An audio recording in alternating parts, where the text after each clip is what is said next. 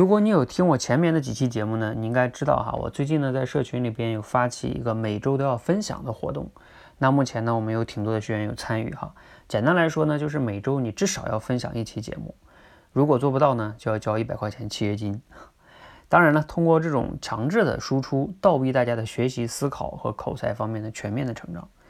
这两天呢，我们在做这个事儿的时候啊，我要给学员去点评反馈。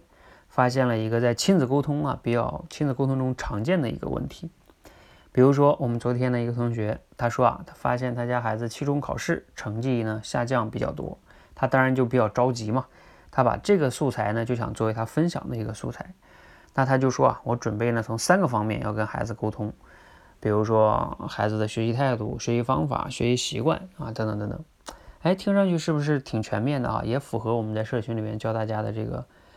呃，结构思考，但是呢，它这个其实就存在问题哈，存在我在标题上说的，这沟通中陷入了自我视角。什么叫自我视角啊？你看，其实要从用户的视角上，也就是孩子的视角来说，你应该先了解一下我这次考试为什么没考好，是吧？我存在的问题是什么？原因是什么？然后咱们才能探讨说，哎，针对我这个问题的解决方案是什么，而不是说你直接就下了判断。你直接下判断给他什么？要告诉他你要态度、方法、习惯都要端正，孩子肯定也比较不爽啊，比较反感你。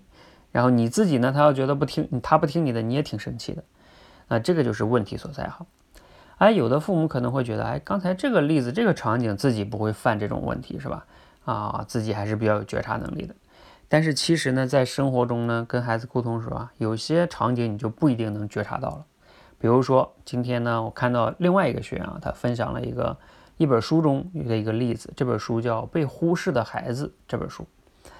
那这个例子呢，挺有意思的哈，就是说一个孩子呢，正在和他爸爸在那玩搭积木，玩的不亦乐乎。这个时候呢，他妈妈突然就喊孩子说：“你快过来跟我读绘本吧，到你读绘本的时间了。”他爸爸一听说：“哦，那好吧，那那那他爸爸也就放下积木了。”这孩子呢，就过去了。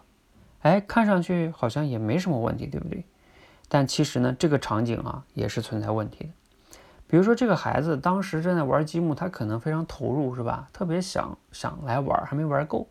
但你突然间就用说到时间了，你要去做这件事儿，这是从你过去的自己的一个习惯和视角，你就没有尊重这个孩子当下的一个感受，或者他自己的一个选择权，他能不能再多玩十分钟积木呢？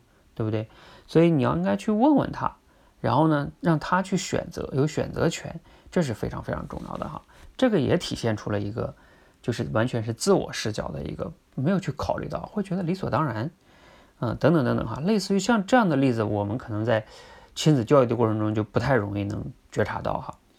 好，那今天分享的这个呢，就是想主要想讲的，在亲子沟通中呢，我们要注意，我们不要陷入自我视角。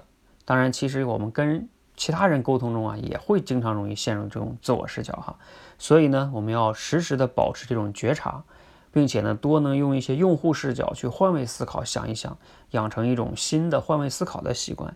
这样的话呢，更利于我们做有效沟通，尤其是跟孩子哈，我们天然就是不平等的。